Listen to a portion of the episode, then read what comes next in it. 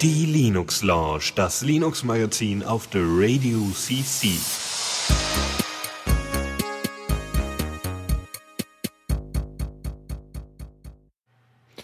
Yep. Einen schönen guten Abend hier wieder zur Linux Lounge mit äh, Dennis und mir, dem Lukas. Hallo Dennis. Hallo Lukas. ja, da machen wir mal wieder eine Sendung zusammen. Ähm, ist diesmal wahrscheinlich mit sehr viel Gelaber von dir, weil ich nur wenig Themen gefunden habe. Aber gut, also wie äh, immer. Ja. Außer wenn ich mit Faldi mache. Ja, das stimmt. Ja. Na gut. Äh, nee, ja, neuntes Türchen öffnen wir. Also, weiß ich nicht. Was hm. hast du für einen Adventskalender?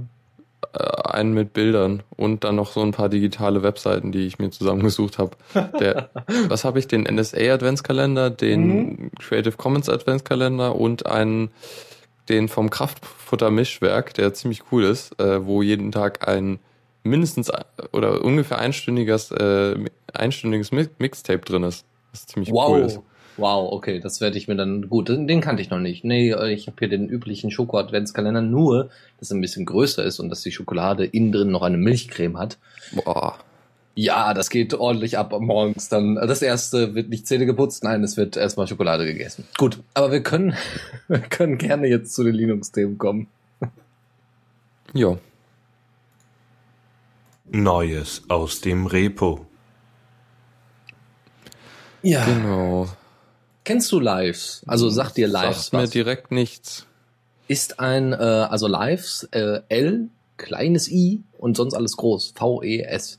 Ist ein, äh, Linux, äh, ein, ja natürlich ein Linux, ein Linux-Programm, ein Linux-Video-Editor. Und ähm, das Schöne ist, äh, er ist jetzt in der 2.2 Version veröffentlicht worden. Sieht nicht besonders hübsch aus, lässt sich wohl aber besser behandeln oder besser benutzen als Cinelera und äh, hat jetzt in der neuesten Version ein paar, ein paar schöne Features drin. Die haben einen AV-Format-Decoder äh, eingebaut, der wahrscheinlich das AV-Format decodet, wer hätte es gedacht. Ähm, es wurde deutlich mehr ähm, optimiert an Funktionen, was den Umgang mit größeren Clips angeht. Also wenn ihr jetzt größere Videos schneiden wollt, ist es nun besser möglich. Äh, Threading ist im Einsatz. Wenn mich nicht alles täuscht, ist Threading die Verteilung von Prozessorlast auf verschiedene Prozessorkerne. Ja, ja du machst halt mehrere äh, Threads auf und die werden dann halt aufgeteilt von, von auf verschiedene Prozessoren. Halt du, okay. du splittest die Arbeit von einem Programm in mehrere auf, so gesagt.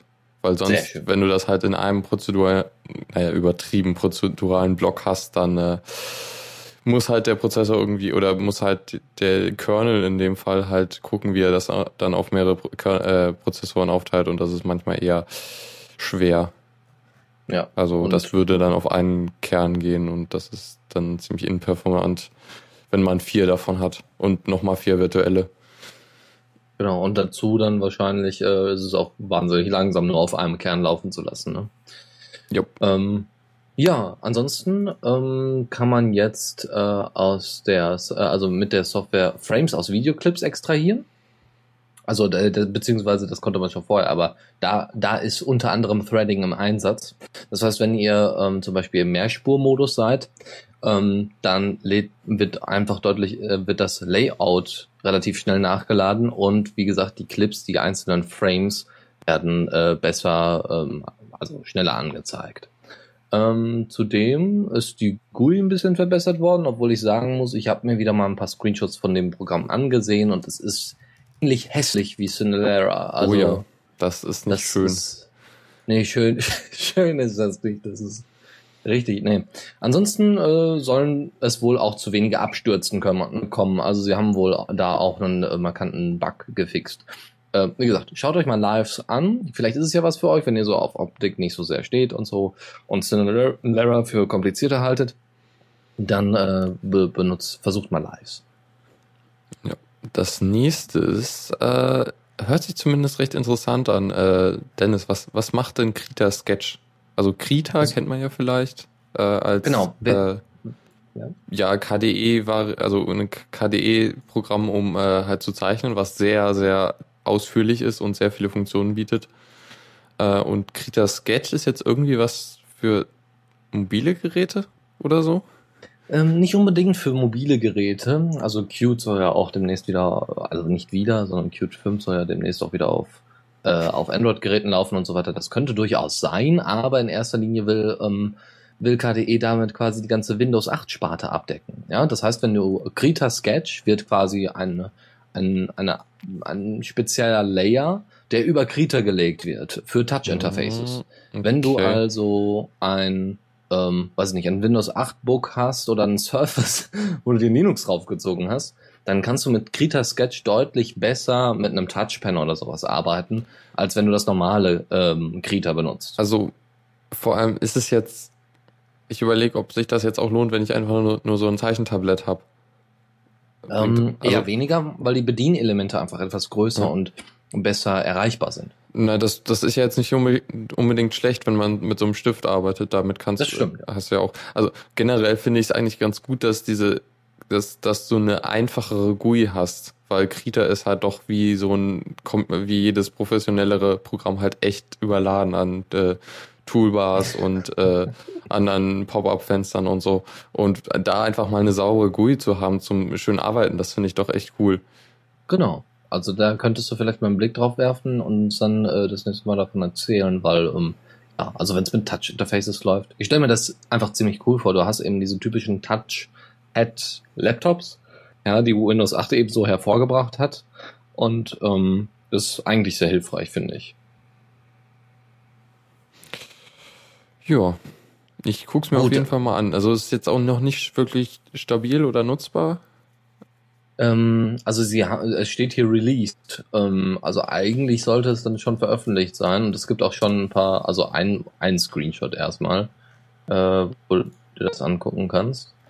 Ähm, Ah. ansonsten. Ja, also ansonsten sind die Bedienelemente halt sehr groß. Das war's. Ja, ich habe hier einen Heise-Artikel gefunden, wo von der Calligra Beta 2.8 die Re Rede ist. Äh, vermutlich ist das Teil von dieser Beta. ja, das kann gut sein, ja. Ja, genau. Das ist aber zumindest schon mal vorveröffentlicht haben, okay. Mhm. Ja, äh, ansonsten der ähm, Cyanogen Mod 11 ist äh, M1, was ist Äh, der Milestone? Mil ja, Meilenstein. Äh, Ah, halt okay. nen. Das ist halt nach den, sobald halt die äh, in der Entwicklung von Cyanogen Mod äh, wird's halt, sobald sie irgendwie mal eine stabile einen Code haben, der halt halbwegs stabil ist, nicht so wie die Nightlies, dann ist das halt der erste Meilenstein. So. Und den haben sie jetzt schon, zumindest für die Nexus-Geräte äh, erreicht, weil nämlich der Code, den die, den äh, die Entwickler von Google gekriegt haben, so, so gut läuft, dass da eigentlich keine großen Bugs erwartet werden. Äh, was ich schon ziemlich cool finde, so im Verhältnis zu, ja, das ist jetzt ein Monat her, dass der Android 4.4 rausgekommen ist und die sind halt schon jetzt bei, ja, benutzbar-ish angekommen, so. Ja. Ja, und viel mehr ist da eigentlich auch noch nicht. Sie werden jetzt noch weiterentwickeln und es wird ja dann hoffentlich nicht mehr so lange dauern. Was ich eigentlich schon cool wäre. Ich überlege jetzt, äh, äh, dann Cyanogen Mod aufs Nexus 4 zu bringen und vor allem wegen, äh, wegen der Linkshänder-Funktion, die ich doch bei, bei einem größeren Touchscreen, wenn du dann Linkshänder bist, dann ist das schon ein bisschen nervig, dass die ganzen Elemente auf rechts getrimmt sind. Hm. Und äh, das ist halt, Mod bietet halt diese Option, das finde ich schon ziemlich cool. Ja, das ist wirklich klasse. Also ich muss, äh, ich, ich verfolge es nicht mehr so sehr, weil, ähm, naja, ich habe einfach kein Gerät mehr, worauf ich denn die neuesten Versionen von Cyanogen Mod draufbringen könnte. Deswegen ist es ein bisschen schade, Mhm. dass, äh, naja, also deswegen gut, dass du das übernimmst und dann mal ausprobierst. Ich bin ja mal gespannt, wie das dann äh, bei, bei dir auf dem, auf dem Smartphone läuft. Ja. ja, ähm, hast du mal Tagebuch geschrieben? Irgendwann mal. Aber ich glaube, das Thema hatten wir auch schon, oder? Ich habe irgendwie ein Déjà-vu. Ja, aber ähm, da hatten wir Red Notebook mal angesprochen. Äh, das ist, das wäre ähm, ein Programm gewesen, was auch Tagebuch, ähm, ja, also was, was auch Tagebuch schreiben möglich macht. Und was ich auch mal benutzt habe, einfach so aus Spaß, um ein paar Sachen damit auszuprobieren. Und äh, Liveograph ist jetzt eine äh, 1.0er Version veröffentlicht worden und ist ebenfalls eine Tagebuchanwendung. Also wer mit Red Notebook vielleicht nicht zufrieden ist, der kann sich eben mal Live Videograph angucken. Ähm, das Nette ist, dass es äh, Wiki-Markup unterstützt. Ja, das heißt, wenn ihr zwischendurch mal sowieso auf dem MediaWiki äh, ein bisschen was rumklimpert, dann könnte äh, das vielleicht auch ganz hilfreich sein, wenn ihr das benutzen wollt. Ähm, es gibt eine Rechtschreibprüfung, die eingebaut ist und ihr könnt äh, ordentlich für den Druck später formatieren, eure einzelnen Seiten des Tagebuchs könnt unverschlüsselte als auch verschlüsselte Tagebücher anlegen, könnt Dateien anfügen und demnächst sollen noch Plugins als auch noch eine Android-App dazukommen. Die ist derzeit in Entwicklung, also da gucken wir mal, was daraus wird. Okay, aber sonst ist es halt einfach mehr, hat also ein bisschen erweiterter als Red Notebook oder wie? Genau, und wird, glaube ich, also dadurch, dass die neue Version rausgekommen ist, wird es auch aktiver ähm, entwickelt als Red Notebook. Ich glaube, das ist schon ein bisschen älter. Mhm. Red Notebook ist schon ein bisschen älter, ja. Gut, das wäre es aus dieser Sektion, würde ich sagen. Mhm. Newsflash. Ja, da haben wir Asus als. Ah ja, es geht mal wieder um Ubuntu-Laptops. Ja, ich finde, äh, das darf man ruhig mal ansprechen. Nicht, nicht wegen Ubuntu, nicht aus dem Grund, sondern man weiß dann einfach, okay, wenn Ubuntu drauf läuft, dann werden auch weitere Linux-Distributionen da auch ordentlich drauf laufen. Ähm, nur ist diesmal interessant, äh, Asus hat tatsächlich eines der, ähm, eines der, äh, sag doch mal, eines der Modelle von ihnen ähm, mit Ubuntu-Laptops will es ausliefern oder ähm, liefert es bald aus. Ähm, äh, mit, mit Ubuntu versetzt, was ich immer haben wollte. Das ist nämlich ein Asus Mini Laptop, wie sie es nennen. Ähm, der hat eine Bildschirmdiagonale von 11,6 Zoll und das Interessante an dem Ding ist, ist halt, es ist komplett Aluminiumgehäuse, ja. Und hat wohl eine relativ lange Akkulaufzeit, klar. Und es kostet irgendwie um die 200 Dollar sollen, äh, sollen die beiden kosten. Die beiden deswegen, weil es noch ein Netbook gibt, was äh, 10,1 Zoll äh, Bildschirmdiagonale hat. Und derzeit ist erstmal die Auslieferung nur in den USA möglich. In Zukunft soll das aber auch weiter, äh, in weiteren Bereichen möglich sein. In Indien und China hat sich Asus jetzt erstmal gesagt, nee, da wollen wir jetzt nicht weiter rein. Beziehungsweise auch Canonical selber hat gesagt, ja, Indien und China ist erstmal mit Dell abgedeckt. Ähm, und äh, Canonical hat dann in einer öffentlichen, äh, in einem Presseschreiben geäußert, hey, äh, wir wollen das vor allem in Bildungseinrichtungen reinbringen, ja. Das Ding ist leicht, das Ding ist dünn, hat kein CD-Laufwerk, ist äh, komplett aus Aluminium, äh, ist dementsprechend sicher vor Bruch und äh, hat dann auch noch ein freies Betriebssystem drauf. Das ist ja super. Ja, und deswegen wäre das vielleicht sogar eine Möglichkeit, in Zukunft ähm, Asus mal in Schulen zu bringen. Zumindest erstmal in den USA und vielleicht dann irgendwann auch mal bei uns. Ja, so technisch ist das jetzt nicht herausragend, hat nur, nur 4, 4 GB RAM. Was ist, okay, unten ist das wahrscheinlich ein Quad-Core, aber der ein, einzelne Prozessor hat nur 1,1 Gigahertz. Das ist ein bisschen, ja, nicht ganz so viel. Richtig, deswegen reicht es so für die äh, schulischen Anwendungen und Büroanwendungen oder so, ja. wenn man mal unterwegs Ja. Und es sieht also verdammt aus wie ein MacBook. Äh, ja, aber sieht nicht fast jedes gut alumiertes Laptop nicht? so aus. Meins hat auch Aluminium, Aluminium und äh, sieht nicht so aus. Ein komplett Aluminiummantel? Na, also zumindest von außen. Die Ober ah, Oberseite. Ja. Und die Seiten. Ja, das kennen wir, ja. Okay. Ja. Ähm, dann ein anderes Experiment. Und zwar hat äh, Mapbox, das ist ein Anbieter, der unter anderem interaktive OSM-Karten mit dem Dienst TileMill anbietet hat äh, einen Blogbeitrag veröffentlicht, wo sie gezeigt haben, wie man mit Drohnen, und zwar mit der SensiFly EB, äh, ähm, äh, die Drohnen zum Fotografieren einsetzen kann, um das dann später auf OSM zu bringen. Was eine coole Sache ist. Also kannst du, äh, sie haben das mal getestet, ja, sie haben das Ding fliegen lassen, haben Foto, äh, Fotos geschossen und haben die dann später auf OSM gebracht. Innerhalb von 14 Minuten haben die diese äh, Drohne darüber schweben lassen. Die Drohne hat 225 Fotos gemacht und hat, ähm, ich weiß gar nicht, was ist denn Acros, äh, müsste ich jetzt mal überlegen, ähm, und hat äh, 120, also 120 Meter, Acker? ja, Acker wahrscheinlich, ja. Covering 100 Acker. Ja. ja.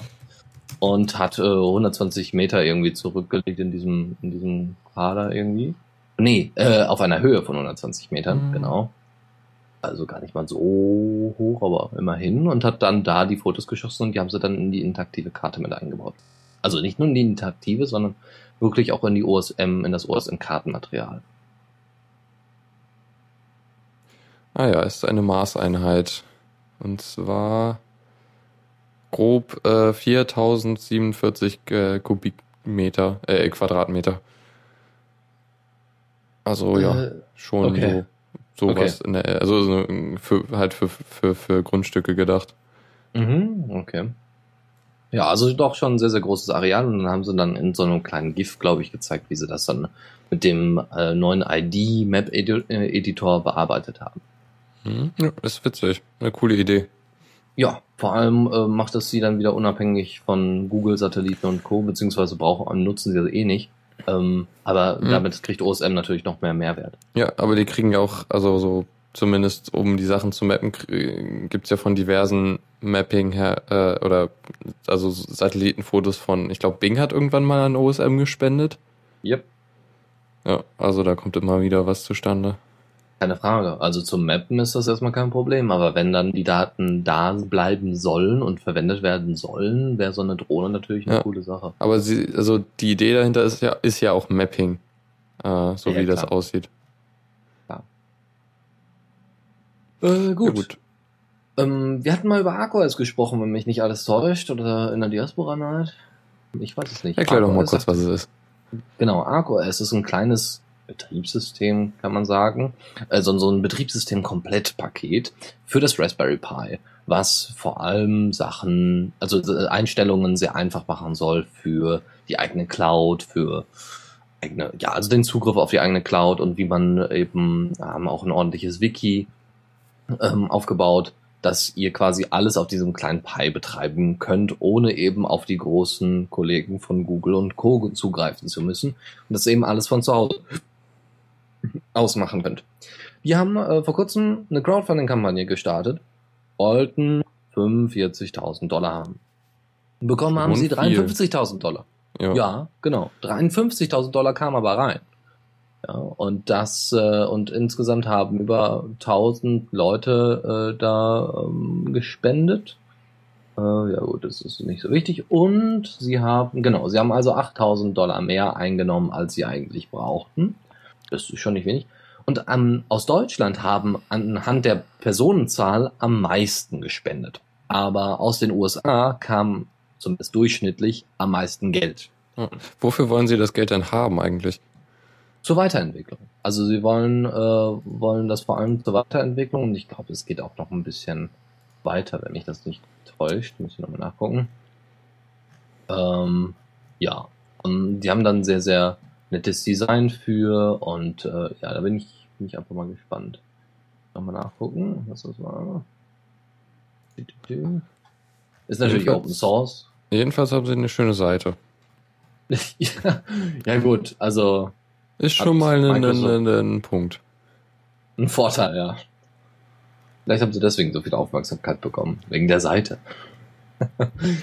genau, Stretch Goals. Ähm, sie wollen äh, einen Hackathon in New York ähm, durchführen, um ArcOS durch, also zu, zu, nicht nur zu promoten, sondern äh, eben auch ähm, mit Funktionen zu füttern.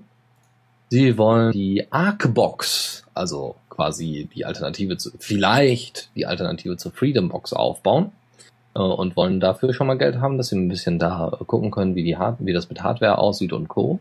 Ja, theoretisch würde sich das Raspberry Pi dafür sowieso anbieten, aber vielleicht wollen sie das ein bisschen erweitern von, von der äh, Prozessor, von den Prozessorangaben, von den Spezifikationen. Dann soll äh, Dutchman weiter äh, also mehr erweitert werden. Das soll ein Caching-Service sein. Äh, wenn, wenn zum Beispiel irgendwie der Austausch unter den Nodes, also es soll wohl auch wirklich dezentral so funktionieren, dass man äh, untereinander sich verbinden kann. Ähm, wenn dann eine Node mal ausfällt, dass, da, äh, dass das dann in einem be bestimmten Bereich gecached wird, also auf verschiedene, auf einem, auf- verteilt auf verschiedene Nodes, die ähm, online sind.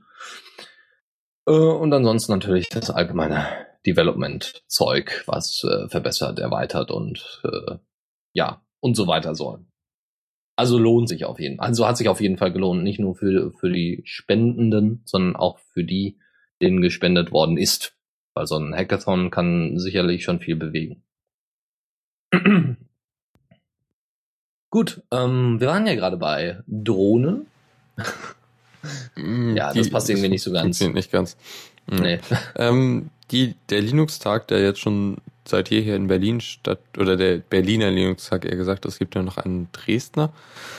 Jedenfalls, äh, der wird dieses Jahr oder nächstes Jahr zusammen mit der DroidCon äh, stattfinden. Nicht nur zeitlich, sondern auch räumlich. Die werden beide im, in der Station Berlin drin sein, wo, glaube ich, äh, früher die Republika drin war, meine ich jedenfalls. Die sind jetzt umgezogen. Jedenfalls halt eine Location und äh, das bedeutet einerseits, dass man, wenn man zu beiden Konferenzen will, hat man es nicht weit, beziehungsweise überlappt sich das und man kann nicht zu allen gehen, äh, Vorträgen und so. Äh, und die, der Linux-Tag zieht jetzt aus der, äh, aus dem CC, BCC, äh, jedenfalls das große Kongress äh, Center in Berlin, wo er bis, wo der Kongress bis, äh, der, der Linux-Tag bis hierher war, äh, ziehen sie jetzt aus und ähm, ja, äh, ist spannend, falls da jemand äh, da hier gucken will. Äh, von der DroidCon da habe ich jetzt eigentlich, ist das, ist das eigentlich ein Google-Event? Das ist jedenfalls eine Entwicklerkonferenz so für, für, für Android und so. Da hat man vielleicht auch mal ein bisschen gehört. Ich glaube, das war die Konferenz, wo man immer, äh, wenn es neue Google-Geräte gab, jedenfalls früher, äh, hat man kostenlos welche kriegen können. Irgendwie das Nexus One wurde teilweise kostenlos verteilt. ich muss da hin. Nur für den Cyanogen-Mod natürlich. ähm, ja, apropos äh, mobile Endgeräte. Äh, das Fairphone, was wir jetzt zwischendurch immer mal wieder angesprochen haben, ist ja jetzt schon längere Zeit fertig und schon längere Zeit ausgeliefert und einige Leute auf die Vorrat, die sich das äh, zugelegt haben, da habe ich aber noch nicht so viel von gehört. Ansonsten ähm, haben sie jetzt nicht nur ein fair betriebenes, äh, ja, fair betriebene Hardware, sondern auch Software. Und zwar haben sie einige Elemente, ähm, die äh, die Fairphone-Entwickler entwickelt haben, veröffentlicht. Und zwar unter einer Lizenz, einer Open Source Lizenz. Muss ich gleich nochmal nachgucken. unter anderem wurden veröffentlicht der Home Launcher, der App Switcher, Mood Screen und ein Lock Screen ist und es gibt ein Peace of Mind, eine, eine Peace of Mind App und ein Peace of Mind Widget. Und das ist wohl ein erweiterter Ruhemodus. Das heißt, du aktivierst quasi dieses Widget oder diese App und damit werden wirklich so komplett alle Phone, äh, alle Telefonanrufe äh, und SMS und Nachrichten und E-Mail und so weiter wird komplett ausgeschaltet. Ja, selbst Vibration und allem drum und dran. Und äh, danach werden dir dann die Sachen so nacheinander ordentlich angezeigt und du kannst sie dann nach und nach abarbeiten. Wieder. So dass du eben erst nicht nur in Konferenzen deine Ruhe hast, sondern im Allgemeinen deine Ruhe hast. Ne? Nach der Arbeit zum Beispiel, dass du dann eben dein Handy komplett auf Stumm stellst und deine Ruhe hast. Ich glaube, das ist noch ein bisschen erweitert, dass du dann eben da noch Möglichkeiten hast, äh, manche Sachen auszunehmen, wenn jetzt irgendwo ein Notfall ist, glaube ich. Äh, Ja. Genauere Informationen gibt's dann ähm, auf GitHub, hätte es gedacht. Aber hier steht tatsächlich keine großartige Lizenz, wenn mich nicht alles täuscht. Auf jeden Fall ist, es, äh, ist das Zeug veröffentlicht. Äh, was natürlich doof ist. Aber es bedeutet halt, dass man die Sachen jetzt auch auf einem anderen Android-Telefon installieren könnte. Eventuell kann ich mir vorstellen, dass bei so Sachen wie den Flugzeugmodus ausschalten, da wird's in der neueren Android-Version schwerer. Das geht nicht mehr einfach so. Da muss man halt eine System-App sein und dafür braucht man dann Root-Zugriff, um das einzu, ein, einzurichten, dass das eine andere App kann. Und ähm, ja, das ist aber auch äh, interessant, falls, falls man zum Beispiel den Launcher irgendwie toll findet oder so. Mhm, ja. Nee, ähm, wir haben hier noch, äh, äh, also es ist äh, übrigens Apache, ist äh, Lizenz Apache, äh, Apache 2.0 Lizenz. So, meine Güte. Und ähm, also zumindest der, der, der Homescreen, bei Peace of Mind weiß ich nicht so ganz genau, steht hier leider nicht genau. Äh, da wäre natürlich schön, wenn das auch irgendwann mal in F-Droid irgendwie landen würde. Das wäre natürlich eine tolle Sache. Dass man sich das so ziehen kann. Ja, das ist halt die Frage, inwieweit das möglich ist. Ah, gut. Ähm, dann irgendwie eine News, die jetzt kein großartig überrascht, wo jetzt auch keiner sagt, wow, das ist aber eine tolle neue Sache, sondern irgendwie so, ja, schön, dass das Firefox jetzt auch hat. In Firefox Nightly ist eine Multiprozess-Architektur eingebaut worden. Und das haben Chrome und der Internet Explorer schon etwas länger. Und das soll dazu führen, dass eben jeder Tab in einem einzelnen Prozess läuft. Das soll mehr Sicherheit und mehr Geschwindigkeit bringen. Und die ganzen Vorteile kennen wir eigentlich schon aus der ganzen äh, Chrome-Ära. Ähm, deswegen, hey, danke Firefox dafür. Juhu. Das heißt, es stürzt nicht immer der ganze Browser ab, sondern immer nur die Hälfte. Naja, der eine Tab, der rumspinnt. Schon klar, ja. Beziehungsweise das Flash-Plugin. Ja, Ja, sehr gut. aber ja, stimmt, das Flash-Plugin macht gut, dass sie das auch endlich mal hinkriegen. Obwohl das mit Flash, das hat sich ja sowieso bald erledigt. Hoffentlich. Also, aber das sagen wir das- auch schon seit Jahren. Das stimmt, ja. Aber äh, Mhm. ich habe letztens wieder einen Beitrag auf Diaspora mitbekommen, wo jemand gesagt hat, hey, ich habe jetzt mal Flash ausgeschaltet und äh, bei meiner alltäglichen Benutzung habe ich nichts davon gemerkt. Mein Ja. YouTube ist auf HTML5, äh, Vimeo glaube ich auch teilweise. Und deswegen ist das alles gar kein Problem mehr. Äh, hier, äh, Soundcloud braucht immer noch Flash. Habe ich gemerkt. Ja, Obwohl das- stimmt. Oh. Das sieht total wie HTML5 aus. Das wundert mich eigentlich echt. Der Player Ja. sieht eigentlich ziemlich gut aus. Aber das machen sie wahrscheinlich deswegen, damit du dir das nicht irgendwie runterziehen kannst. Hm. Ähm, welcher Firefox wird denn das haben dann? Also wir sind jetzt bei 25 und das wird denn der 27 sein? Also Nightly ist immer zwei Versionen voraus oder sowas? Ich glaube schon, 27 oder 28. Müsste man nochmal nachgucken, weil äh, vor kurzem ist ja erst ähm, das andere Ding in Nightly gelandet und zwar Die neue. Oberfläche? Ja. Genau.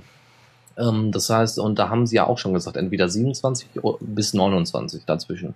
Mhm. Das ist noch nicht so ganz klar. Ich habe mir mal den Nightly äh, installiert übers AOR und irgendwie ist diese Oberfläche nicht drin. Vielleicht muss man die aktivieren oder so, aber jedenfalls unter Linux äh, finde ich sie Also nicht. ich nutze sie standardmäßig auf dem Laptop, weil Okay. äh, ich da Spaß dran habe und da ist auf jeden Fall die Oberfläche drin, ja. Also einfach nochmal nachgucken, vielleicht äh, ist das, weiß ich nicht, vielleicht hast du da nicht den, nicht den richtigen, äh, das richtige Repo getroffen. Müssen wir mal gucken. Gut, muss ich mal gucken. So, äh, wo sind wir jetzt? Neo 900. Ja, Sagt dir das was? es war glaube ich diese die Idee, das N900 wieder aufzuleben, aber ich halte da nicht viel davon eigentlich. Naja, was heißt aufleben zu lassen? Sie wollen ähm, einfach eine überarbeitete und verbesserte äh, Version äh, da anbieten. Und äh, der Mindest, also sie haben jetzt ein Crowdfunding gestartet, das Projekt, und hat gesagt, hey, wir brauchen so 25.000 Dollar und ähm, so und so, so ungefähr, ja, ein bisschen mehr vielleicht noch, doch noch, um den Preis ein bisschen zu drücken. Und ansonsten, ja, die haben jetzt eben die 200 Dollar wohl und äh, 200 Pre-Orders. Ähm, und, für, und es soll Maemo wieder draufkommen. Also das, was alle schon vom N9 kennen oder M900. Was benutzt Äh. das? Kernel 2 irgendwas? Ich habe keine Ahnung. Ich das will es auch ist lieber halt nicht total wissen. veraltet Ja, und eindeutig. wird nicht mehr weiterentwickelt und so. Und ja, ja. also sie wollen halt, die haben jetzt 1000 Stück, wollen, wollen sie produzieren, um den Einzelpreis unter 1000 Dro- Dollar zu drücken. Das heißt, es kostet ungefähr 1000 Dollar für ein Gerät, was nicht mal HD-Auflösung hat Nee. äh, und, und halt 3,5 Zoll hat. Aber es hat LTE. boah, es hat tatsächlich LTE krass. drin und ein Gigabyte RAM. Man glaubt es kaum. ta. Und ein A8-Prozessor, ein ARM Cortex A8-Prozessor. Ist auch schön. Aber das war's. Ja, also das Ja. sind so alle Details, die man so mitbekommen hat. Ähm, ich weiß auch nicht, was ich davon halten soll. Wer sich das antun möchte, gerne. Aber die Möglichkeit besteht halt, dass es, ähm, dass du eben dort drauf installieren kannst, was du möchtest. Also kannst halt auch in Firefox OS da draufziehen. Das ist wohl nicht das Problem. Wollen die dann auch noch anbieten, um da Ja. Mehrwert zu schaffen. Wenn ich, wenn ich einen Bruchteil von dem zahlen kann, um ein Gerät zu kriegen, was halt zigmal besser ist. Ja. Also wie dieses, dieses äh, von Motorola kostet irgendwie 170 Euro und ist äh, Ist ziemlich Ja. krass so von der von Ja. der Hardware. Deswegen, also, äh, nee. Also ich würde es auch nicht machen, aber vielleicht gibt's da einfach so ein paar sehr nostalgische Personen, die das gerne haben möchten. So, dann was Neues aus der Chrome-Szene. Ja, ähm, Firefox arbeitet ja auch daran, dass man so äh, Firefox-Apps hat, die man dann unter Android auch irgendwie zum Laufen bringen kann. Also so in HTML5 geschriebene kleine Programme, die dann halt plattformunabhängig sind und so. Äh, daran arbeitet jetzt, jetzt Google auch und dann sollen die Chrome-Apps, die es glaube ich auch für den Desktop schon gibt, also mhm. man kann ja, halt Chrome. Ja, genau kannst halt irgendein Add-on, eine Erweiterung zum Beispiel für Hangouts installieren und dann äh, hast du halt so ein Fenster, was halt separat vom Chrome irgendwie da ist und irgendwie und halt so Chatfenster und so Geschichten. Äh, das ist halt schon alles da drin und das soll jetzt auch unter Android gehen und iOS wollen sie dann auch noch mit abdecken. Ähm, genau, es ist halt ziemlich genauso das gleiche, was äh, Mozilla auch machen will. Von daher, ja. ja wie das, wie das so ist. Ja, ansonsten ähm, gibt noch wieder eine freudige News. Und zwar ist Valve jetzt Teil der Linux Foundation. Und äh, sie haben Großes verkündet. Naja, eigentlich nicht wirklich. Sie haben in erster Linie gesagt, ja, wir wollen vor allem Hardwarehersteller mehr dazu, zu äh, mehr dazu bewegen, äh, Linux zu unterstützen. Und mit unserem Spielesystem wäre das auch eine Möglichkeit. Ja. Und ähm, ja, deswegen ja. bin ich mal, ja. Sie wollen halt vor allem Hardwarehersteller dazu bringen, dass mal, also sie wollen halt, also es, also die Linux Foundation ist ja auch eher sowas, halt eine, eine, eine Förder, Förderverein, so in etwa. Genau. Veranstalten halt die, die, die äh, LinuxCon und äh, hier die Arbeit von Linux Torvalds wird halt finanziert und so. Ähm, und ja, da das ist so das Real, was da rausfallen wird, so. Und ähm, die haben halt auch gesagt, so ja, wir wollen halt mehr, mehr äh, also Hardwarehersteller zu, zu bringen, dass sie mehr Linux äh, unterstützen und äh, ja, halt zur Entwicklung beitragen, weil sie es jetzt auch so stark einsetzen. Also viele sehen auch in diesem, in diesem Schritt von Valve, der Linux Foundation beizutreten, auch äh, einfach eine klare Entscheidung, ein klares Zeichen dafür, dass sie sich jetzt für Linux entschieden haben mhm. als Plattform. Wenn das nicht sie, eh schon äh, klar wäre, gewesen wäre. Ja, richtig, genau. Ja, gut, ja, man hätte ja immer noch erwarten können, dass sie irgendwie einen Rückzieher machen und sagen, hör mal, wir haben jetzt zwar hier ohne Ende Kohle dafür ausgegeben, dass äh, unter Linux entwickelt wird, aber wenn das jetzt hier nicht in drei, zwei Jahren anschlägt, dann lassen wir's.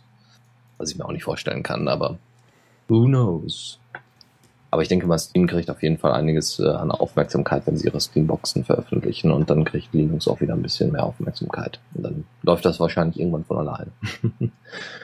okay, ähm, wo wir gerade bei Zocken sind, können wir da gleich in die nächste Rubrik rüberspringen. Ja. Zockerecke. Ja, und ich habe ein wenig Costume Quest äh, gespielt, wie ich glaube ich letzte Woche schon angekündigt habe. Äh, ein sehr schönes Spiel. Also es macht sehr viel Spaß. Es ist so in, wenn man den Stil von den ähm, Double Fine Studios kennt, dann äh, äh, kennt man das auch, Spiel auch so zu großen Teilen. Es ist halt recht ähnlich zu was wie Psychonauts, so von dem, ja, man läuft rum und äh, hat so äh, Quests, die man erledigen muss. Ähm, es ist sehr an Final Fantasy angelegt, vor allem bei den Kämpfen so. Also man, man ist halt als äh, Kind an Halloween so verkleidet und läuft halt rum und sammelt äh, Süßigkeiten, aber halt bei so einem Kampf dann verwandelt man sich halt in das Kostüm, in also ein Roboterkostüm, dann, dann kommt halt wirklich so ein so ein Roboter raus und so.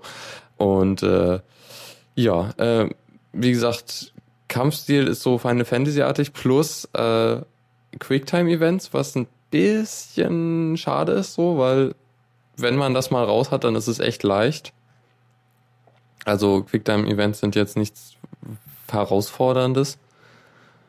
Ähm, ja, sonst ja, eigentlich ein ziemlich cooles Spiel. So, ich habe es jetzt fast durch. Ich habe den ersten Akt durch. Es gibt noch ein zweites Kapitel und ja, kann ich eigentlich nur empfehlen. Das ist ein sehr schönes Spiel. Okay. Ja, Final Fantasy habe ich nie gespielt, aber vielleicht äh, gucke ich mir dann äh, Costume Quest mal an. Ähm, was, was kostet das denn? Ich habe im, als es, als es zwei Euro im Steam Sale ge äh, gekostet oh, hat, dann. gekauft. Aktuell wird es wahrscheinlich 5 Euro. so 10 Euro kosten. Äh, Okay. 9 Euro, ja. Okay. Ja, da, da kann man erstmal nichts sagen. Oder einfach drauf warten. Gut, ähm, kommen wir zu einem Open Source Spiel. Ihr kennt ja sicherlich äh, Stunt Rally. Wenn nicht, ist nicht so schlimm. Es ist ein Rennspielsimulator und äh, Stunt Rally ist in der Version 2.2 erschienen. Das Schöne ist jetzt, dass äh, wohl mehrere Crashes, die passiert sind, wenn das Programm abgestürzt ist, ähm, die jetzt wohl gefixt sind, was sehr, sehr toll ist und sehr, sehr gut ist. Außerdem haben sie einen neuen Game-Modus eingebaut, und zwar nennt sich der Challenges, wo jetzt nicht so ganz klar ist, was das jetzt genau besagt, aber äh, wahrscheinlich ist es äh, Kämpfen gegen KI, höchstwahrscheinlich. Oder so ein direktes Duell oder sowas, oder so eine Art Kampagne, man weiß es nicht. Ähm, dann haben sie den Multiplayer-Modus ein bisschen verbessert und erweitert und ähm, man kann jetzt auch ähm, eigene Games starten, wenn ich das so richtig sehe. Can, the host now press new game and continue other tracks. Ah ja, genau. Also man kann direkt, äh, man kann während des Spiels, wenn der, wenn, wenn ihr Multiplayer-Modus seid, äh, könnt ihr direkt äh, ein neues Spiel starten mittendrin und sagen, hier, ich möchte jetzt aber eine andere, eine andere äh, Rennstrecke haben, anstatt dass ihr das ganze Spiel durchspielen müsst. Ähm, so, so ein bisschen wie die Lobby bei Left 4 Dead, wer es kennt. Ja, also dass ihr alle nach dem Spiel quasi noch drin bleibt und dann kann es auch weitergehen. Nochmal. Äh, dann ist die GUI nochmal überarbeitet worden und mehr Icons sind hinzugefügt worden und neue Objekte und überhaupt und mehr Rock, äh, und natürlich mehr Rock, genau, also mehr Stein.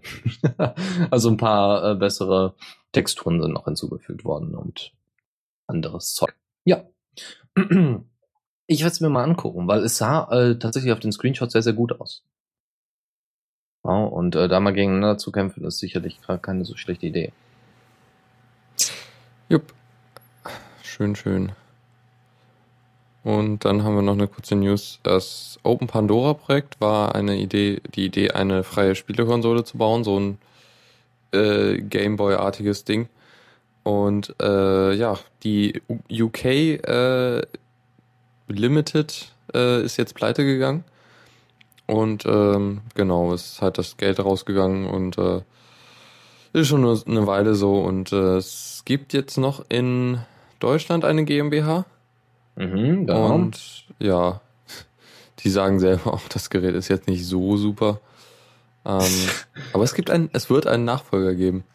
Naja, also zumindest planen sie es. Also es ist nicht, noch nicht so ganz klar, was sie, was sie jetzt genau machen, weil sie müssen jetzt erstmal, das Problem ist halt, dass die LTD platt ist und deswegen auch keine, also pleite ist und deswegen auch keine äh, weiteren Geräte mehr ausliefert.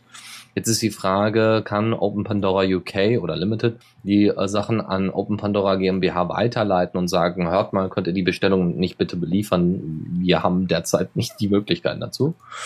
Ähm, so, und deswegen wird es wahrscheinlich dann dazu kommen, dass äh, Open Pandora GmbH erstmal da ein paar Sachen ausliefert, soweit es geht. Äh, wenn dann noch irgendwie möglich, wenn dann noch irgendwelche Möglichkeiten sind, dass Open Pandora GmbH überlebt, dann fände ich das gar nicht mal schlecht, wenn es noch eine neue Spielkonsole gäbe. Aber die damalige Spielkonsole Open Pandora war schon, oder Pandora war äh, ja schon irgendwie was um 400 Euro oder was. Mm, ja, nicht so billig. Und ähm, da frage ich mich halt einfach, ob es sich lohnt, vor allem in der heutigen Zeit, wo jeder ein Smartphone hat, was deutlich stärker ist. Auch wahrscheinlich schneller als der Nachfolger. Wir haben es ja gerade schon beim Neo 900 gesehen, wie einfach es ist, äh, teilweise die, die technischen Spezifikationen der Kleinen zu reden. ja, also es ist ja heutzutage kein, kein großes Ding mehr. Hm. Ist schade, aber lässt sich leider auch nicht verhindern. Okay. Kommando der Woche. Oh, haben wir gar nicht. Ups. Schade. Ja, ist auch nicht. Ähm, hab ich Ko eigentlich. was Kommando. Ja, ich, R- Rühren. Nein, LS minus L. AL Oder ist so. mein, mein, also weil, weil almost, also klein A wegen, nee, groß A? Oh, ich bin verwirrt. Nee, groß A wegen almost all, äh, um halt versteckte Verzeichner anzuzeigen und dann Ah. halt noch als Liste. So, jetzt haben Ah. wir ein Kommando. Ha. So. Okay, dann können wir jetzt weitermachen. Tipps und Tricks. So schnell haben wir noch nie ein Kommando beschrieben. okay, ähm, Thomas Leister, bei dem ich zwischendurch mal ähm, kleine Blog Blogbeiträge veröffentliche, weil er mir das mal angeboten hat und da freue ich mich immer drüber. Ja, spricht so ein bisschen über Ubuntu, Arch Linux, Open Source im Allgemeinen, aber auch über ganz, ganz andere Dinge. Und er hat ähm, er hat äh, äh mal sich so ein bisschen mit dem Problem beschäftigt. Ihr habt ein Skript, was gerade ausgeführt wird im Terminal und ihr wollt eigentlich da wollte eigentlich jetzt nicht davon geschreckt werden. Ja, wollte ich nicht dauernd nachgucken im Terminal, ist jetzt das Skript durchgelaufen oder nicht. Und um das hinzukriegen, könnt ihr ganz einfach und lustig ähm, einfach äh, äh, Notify Send mit in die in das Shell-Skript einbauen. Ja, so dass dann unten eine Nachricht dementsprechend steht, die dann beschreibt, hey, Bef äh, der, der Befehl ist durchgelaufen. Bei Final Turn zum Beispiel äh, ist das Standard. Ja, da steht dann einfach unten, der Befehl wurde beendet. Ähm, bei anderen äh, Terminal-Emulatoren, grafischen Terminals wahrscheinlich eher, ähm, ist das eben nicht immer so gängig und deswegen, zumindest unter Arch Linux, könnt ihr dann eben Notify Send benutzen und er hat da auch eine genaue Beschreibung, wie ihr das macht. Ja, dann ähm, hat äh, auf datenteiler.de der werte Christian ähm, einfach mal beschrieben, dass apt-get doch ziemlich langsam ist und dass das doch immer ein Problem ist, wenn man dann mal updaten möchte. Und er hat da ein kleines Workaround zusammengebastelt. Es ist wohl so, dass äh, von apt-get erstmal alle ähm, alle Pakete überprüft werden, wohl auf neue Versionen und so weiter. Und wenn man aber gerade einfach nur, ich weiß es gar nicht genau, also es wird nochmal im Blogbeitrag etwas genau beschrieben. Es wird auf jeden Fall etwas ausgelassen. Ich glaube, der Cache wird nicht nochmal irgendwie erneuert oder sowas ähm, dann äh, und somit läuft apt-get beim Update deutlich schneller, ja, wenn irgendwelche Informationen geholt werden sollen aus den Repos. Dann haben wir w -w -w Waffle.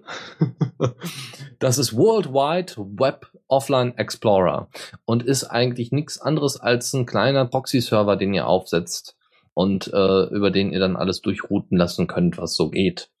Was ganz nett ist, wenn man es braucht. Also ich brauche es jetzt nicht. Aber das ist, äh, das ist ganz nett. Und vielleicht kann der eine oder andere das äh, da mit etwas anfangen. Äh, ich hau die jetzt hier einfach durch. Das ist ja alles Problem. Keine äh, Eile. ja, ich, ja, kriegen wir es schon hin. Und zwar gibt es noch ein kleines Programmchen. Äh, und das nennt sich Modem Manager QT. Äh, oder Qt wahrscheinlich eher. Ähm, und zwar äh, könnt ihr damit SMS schicken und empfangen. Da gibt's wohl eine D-Bus, also da gibt's einen Qt-Wrapper für eine API von Modem äh, Manager, äh, so dass ihr das äh, euch schön anzeigen lassen könnt. Ja, das ist wohl standardmäßig irgendwie integriert in KDE, wenn ich das so richtig sehe. Wenn nicht, ist es auf jeden Fall auf, äh, ist, ist auf, hat es auf jeden Fall ein Interface. Und ihr könnt darüber dann einfach SMS verschicken und empfangen. Ne, du brauchst halt schon einen UMTS-Stick. Dafür ist Modem ja, ja, Manager nämlich da. Genau. Da, um das zu machen. Ja, das genau. heißt, wenn ihr, genau, wenn ihr also einem Uhr, äh, hier so einem L-Talk-Stick oder wie auch immer, oder so einem Webstick rumlauft äh, und äh, aber ähm, darüber was empfangen wollt, dann könnt ihr das jetzt darüber machen. Ja, dann. Äh, ja gut. Der Tuxi-Blog hatte mal zusammengefasst, dass es doch einige ganz witzige, liebenswerte, nette Fansongs über und mit und zu Linux gibt. Und hat die einfach mal aufgelistet. Weiß ich nicht, das sind so fünf an der Zahl, wenn ich das hier so richtig sehe. Und ähm, ja, das ist, es gibt einen Debian-Song, einen SUSE-Song, einen Ubuntu, äh, und Linux Sets You Free und Muppet Show. I'm a GNU. Okay. ja, gut. Ja, ansonsten. Ähm, äh, haben wir noch nicht zu vergessen, die, die FreeBSD-Songs zu jedem Release. Natürlich. Oh ja, ja, die sind, die sind auch nicht schlecht, ja. Am besten finde ich aber immer noch die Plakate. ich finde die irgendwie sehr niedlich. So, und die letzte News. Und zwar könnt ihr, wenn ihr das Nokia N9 habt, nicht N900, ähm, könnt ihr, gibt es einen Sailfish-Port für. Ihr könnt das darauf portieren. Äh, beziehungsweise da gab es dann auch eine kleine kleines Video zu und eine Anleitung zu und dann könnt ihr das da drauf ziehen. Dann könnt ihr damit rumspielen und könnt Selfish OS ohne das Selfish Phone ausprobieren. Was ich ziemlich cool halte, weil schon allein als die, diese, dieser Anrufbildschirm ist ziemlich fancy. ich, äh, also das Design von Selfish OS finde ich ziemlich, ziemlich hübsch. Deswegen, vielleicht könnt ihr da ein bisschen was mit anfangen, wenn ihr ein N900 habt. Oh. Ja, dann sind wir auch schon durch. Ja, wir brauchen jetzt hier nicht uns länger mit den, mit den Tipps und Tricks aufhalten als nötig, ne? Ja, wir machen das auf, was wir letztes Mal überzogen haben. genau. Ja, muss ja auch nicht immer lang sein. So, ansonsten, wenn ihr irgendwo noch Themen versteckt habt, ja, hinterm Sofa oder zwischen, weiß ich nicht, dann könnt ihr, äh, genau, im Gehäuse natürlich dann könnt ihr die uns einfach mal zuschicken und wir werden die dann in die nächste Linux Launch mit einbearbeiten. Ähm, dann auch behandeln. Irgendwelche Erfahrungen gemacht habt, irgendwelche Blogbeiträge, auch wenn ihr Blogbeiträge geschrieben habt über irgendwelche Erfahrungen, die ihr gemacht habt, äh, könnt ihr die uns auch gerne schicken. Ist auch kein Problem. Wir wählen dann nur am Ende natürlich aus, was in die Sendung kommt und was nicht. Aber ähm, ihr habt zumindest eine Chance.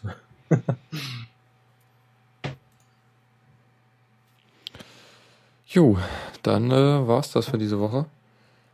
Und oh. ähm, ja, vielen Dank äh, dir, Dennis, und äh, vielen Dank fürs Zuhören. Und der Mitschnitt wird wahrscheinlich dann heute oder morgen äh, rauskommen, äh, falls jemand nachhören will. Und äh, ja, dann bis in einer Woche und äh, ja, Mittwoch ist Feierabend und sonst, ja. Gut, jo. dann äh, macht's bis zum gut nächsten Mal. und bis zum nächsten Mal. Ciao, ciao. Vielen Dank fürs Zuhören. Die Shownotes findet ihr auf theradio.cc zusammen mit dem Mitschnitt und dem RSS-Feed der Sendung. Solltet ihr Ideen oder Themen für uns haben, dann schreibt uns einfach an kommentar at theradio.cc. Wir freuen uns immer über konstruktive Kritik zur Sendung. Bis in einer Woche.